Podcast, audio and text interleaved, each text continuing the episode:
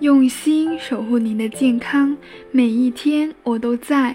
您好，我是您的健康小管家景红，欢迎收听减肥说。如果你喜欢减肥说分享的每一次内容，记得订阅关注我的栏目哦。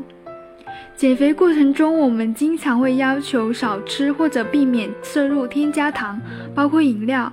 其实呢，在减肥过程中，其实呢，很多减肥的朋友也是会有注意糖的摄入，但是却总是糖摄入过多了。所以今天呢，想要跟大家分享，为什么我们在控制糖摄入，还往往糖摄入过多呢？分享的内容会侧重于一个名词——隐形糖。目前科学界主流意见认为，多吃糖对健康是不利的。摄入过多的添加糖会增加龋齿和肥胖的风险，这是目前证据最明显的，也是最确凿的。世界卫生组织 （WHO） 推荐，普通人每天糖的摄入量不要超过五十克。糖有一定的成瘾性，但成瘾性相比毒品并不强烈。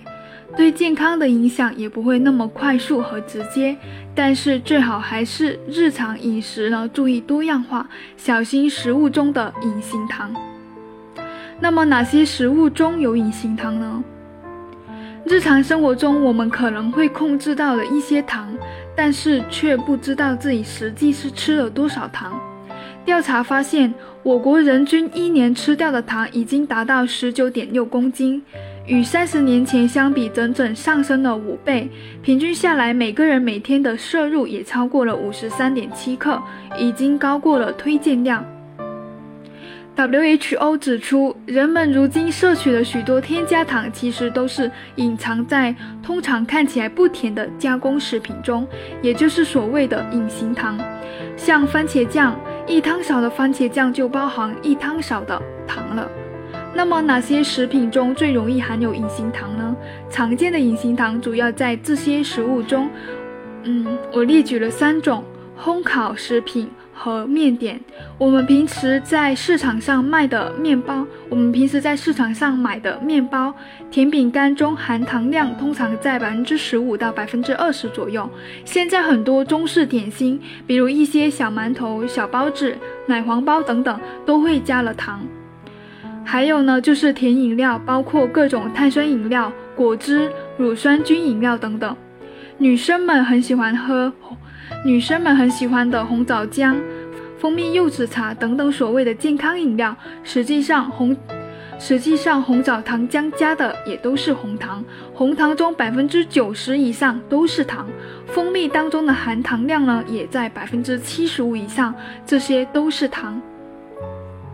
还有就是在日常家庭烹调中也有很多的糖，比如红烧肉要加糖，糖醋排骨要加糖，八宝粥要放糖，红豆沙、绿豆沙等都要加糖，就连喝个菊花茶也是要加冰糖来喝的。